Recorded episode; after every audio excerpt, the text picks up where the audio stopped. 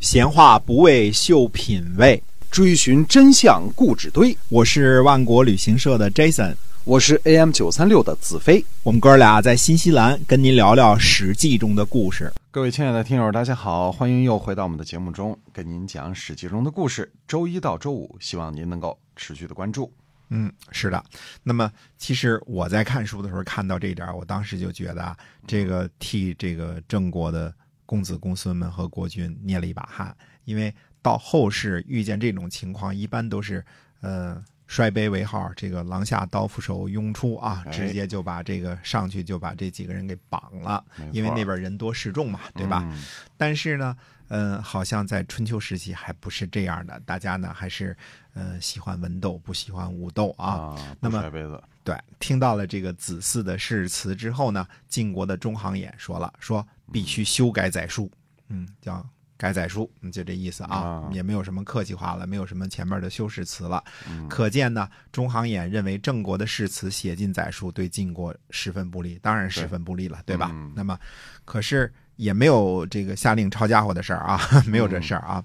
那么郑国的公孙舍说呢，他说我们的誓词啊已经昭示给大神了，因为这个带着牺牲、带着载书这个宣誓啊，这是。给神听的，要神来保佑的。嗯，那么公孙舍说呢，如果连誓词都可以改，那么是否也可以背叛大国呢？那就什么话都可以说了不算数了，对吧？嗯，智盈呢就对中行衍说，他说是我们自己呢没有德行，逼迫人家结盟，这样呢，嗯，好像也不算符合周礼啊。他说非礼怎么能够主持联盟呢？呃，姑且呃。暂时就结盟吧，就这么着吧，退兵，然后呢，修习德行，修整军队，再来，早晚呢都要得到郑国，何必非要在今天呢？我们如果没有德行，人民将会抛弃我们，哪里仅仅是一个郑国呀？如果我们有了德行，远方的人也会来归顺我们，那为什么还非得依赖郑国一个国家呢？于是呢，就没有改载书，就结盟之后。军队呢就返回了，因为没有完成让郑国归附的这个愿望。冬天十二月，晋国再次率领诸侯讨伐郑国。诸侯的军队呢，在今天的河南新郑附近渡河，这个侵入到河的对面之后呢，才返回。郑国的子孔说呢，说这个可以攻击一下晋国的军队，因为晋国的军队呢看起来很疲劳了，而且呢急着想回家。也是啊，十二月份快过年了嘛，对吧？嗯，那么攻击呢一定会取胜。子展说呢，呃，不行，不行。所以我们看这个时候呢，这个郑国的实际上呢是呃分成了这个两个人的意见啊，一个是子孔说我们趁着这个晋国军队比较疲劳，想回家过年呢，打他一把。那么子展说呢，不行。其实子展的这个想法是正确的，呃。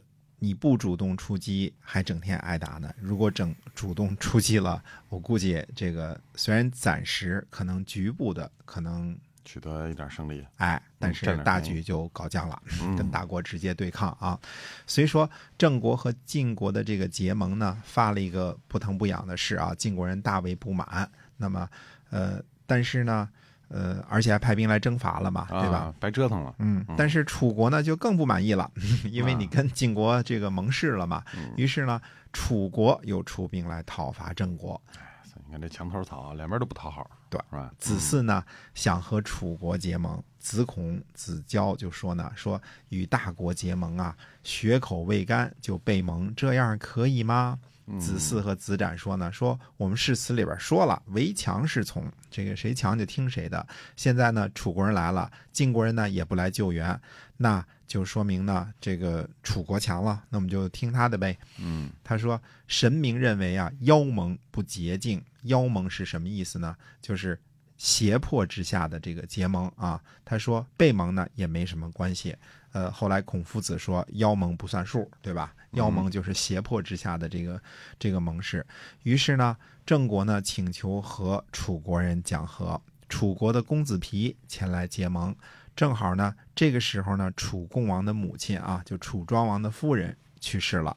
楚共王呢没有能够完全安定郑国，就返回去了。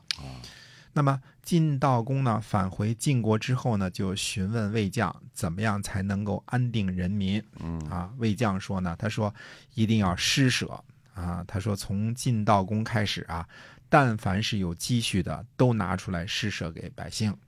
晋悼公呢，呃，就说不能够让晋悼公呢，就是不能够禁止百姓谋利，百姓可以这个谋点利益。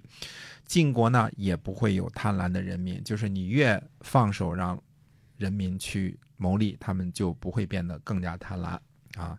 祭祀的时候呢，使用币来进行。这个也就是说呢，不用真正的牲口了，是用兽皮、球毛、丝织品等替代物。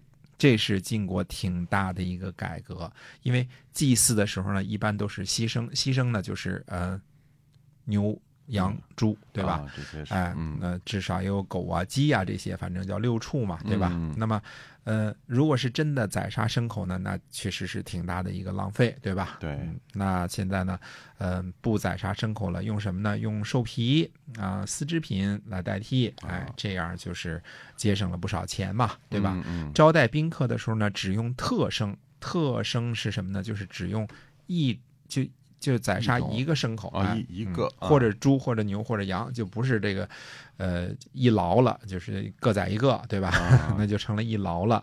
使用一些旧的器物呢，就不制造新的了。嗯，那么车马服饰这些呢，就够用就行就行了，也不求特别多。嗯那这些个新政呢，实行了一年多，呃，这个国家呢就有了新的法度，所以后来晋国呢三次出兵，楚国呢都不能和晋国抗衡，这是《左传》的意思啊，就是说，如果你实行了德政，老百姓好了之后呢，然后你在国际上的威望呢也就高了。国家就强大了。哎，嗯对的。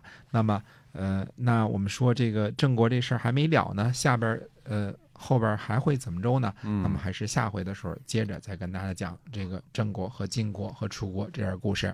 那好的，我们下回接着说。哎，今天我们史记中的故事就先跟您聊到这儿，感谢您的收听，我们下期再会。